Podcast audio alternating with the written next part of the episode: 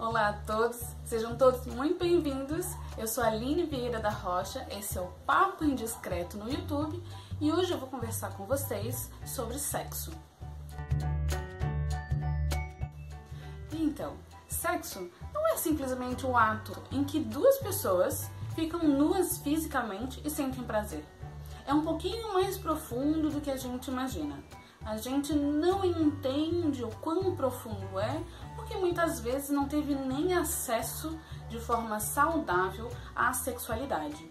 Então eu primeiro vou dar o conceito para que você reflita. Aí, dentro dessa casa, dentro da sua realidade, dentro das suas relações, emoções e atitudes, se você realmente está tendo uma relação saudável com o sexo.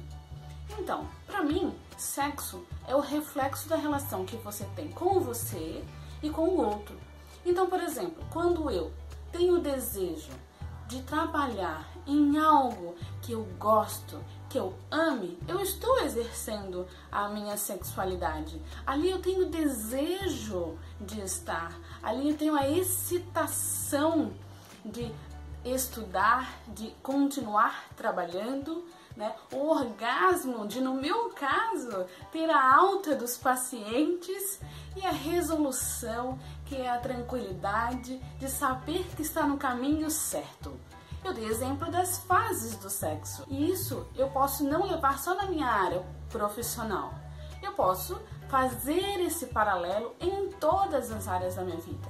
Por exemplo, pessoalmente, então, se eu tenho uma relação saudável com o meu corpo, onde eu nutro ele com, bom, com bons alimentos, onde eu escolho exercitar, né, fazer atividade física para realmente ter esses momentos onde meu corpo recebe endorfina, tem recebe diariamente ou regularmente a sensação de prazer por eu estar movimentando meu corpo.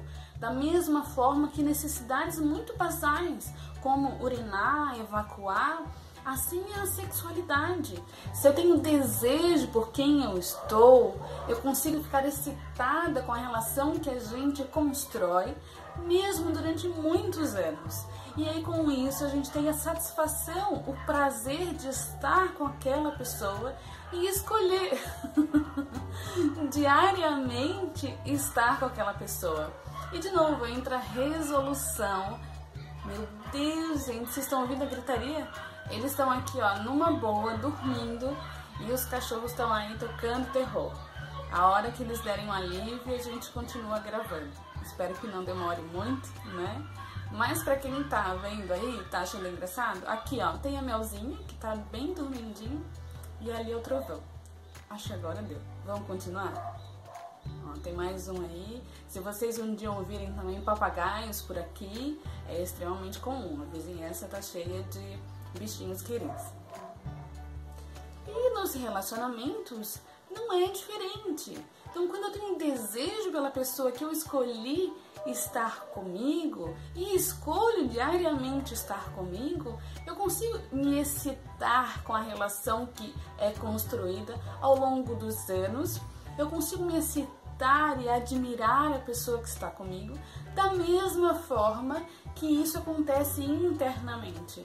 Eu só consigo ter o desejo, a excitação, o prazer com o outro, porque primeiro eu construí e decido viver também uma relação de desejo, de excitação e de prazer comigo. E como que isso funciona? Funciona que da mesma forma como eu escolho ter um trabalho onde eu tenho prazer, da mesma forma que eu escolho me relacionar com alguém que eu tenho prazer e isso é recíproco, eu também posso e devo exercitar minha sexualidade comigo e com as minhas necessidades. É uma realidade que algumas pessoas às vezes se colocam de maneira distante, né? Então, às vezes a gente tem um conceito de sexualidade que nos leva para o outro.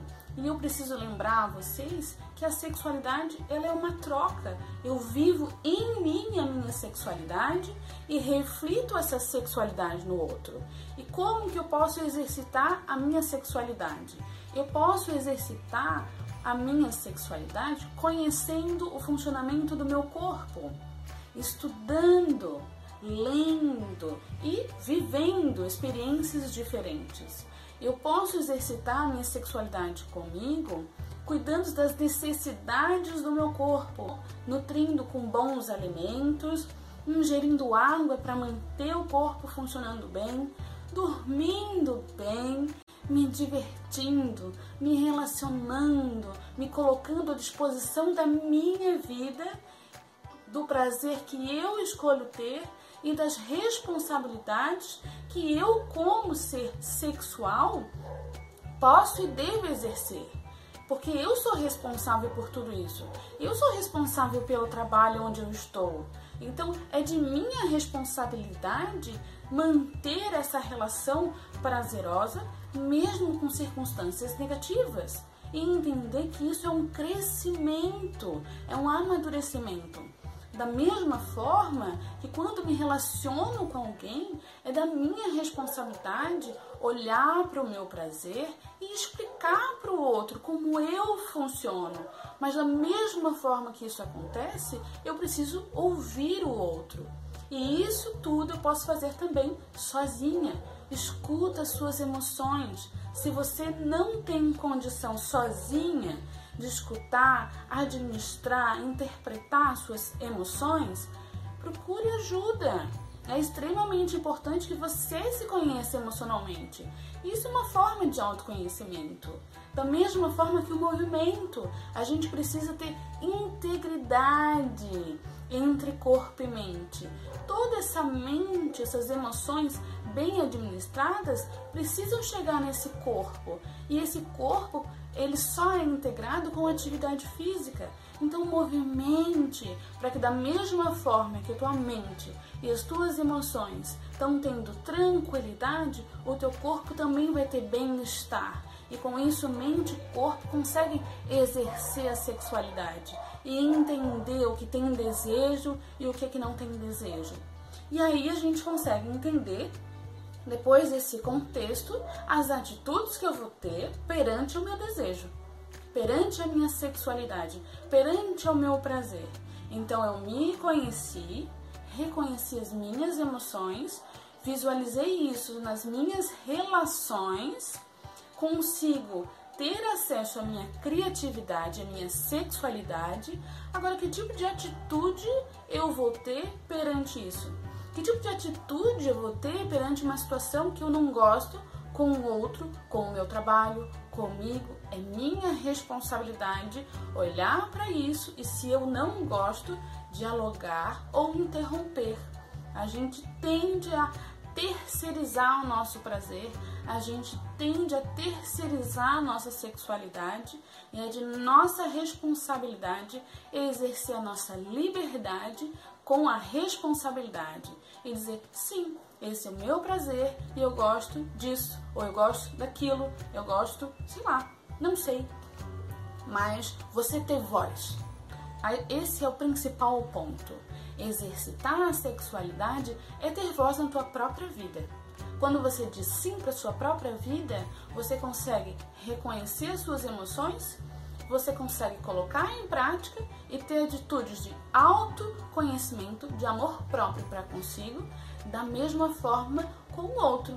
Então, se você tem essa relação com você, quando surgir uma situação delicada, você vai saber se colocar da mesma forma que você vai saber se colocar perante um sonho que está lá guardado na gaveta. Você pode retirar, emocionalmente organizar, porque a emoção que traz o nosso norte, usar a razão para ter uma atitude e compartilhar com a sua rede de apoio, porque sozinhas a gente chega a um lugar muito mais curto.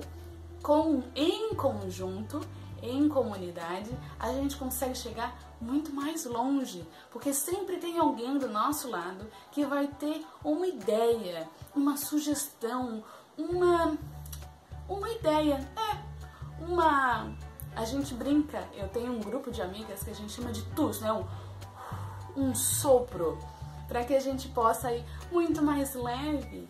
O fardo, quando é dividido, é muito mais leve seja num relacionamento afetivo, seja num trabalho ou seja na tua própria vida. levar na tua força, na força dos teus braços, não é necessário. Você consegue deixar sua vida muito mais prazerosa quando você exercita a sua sexualidade.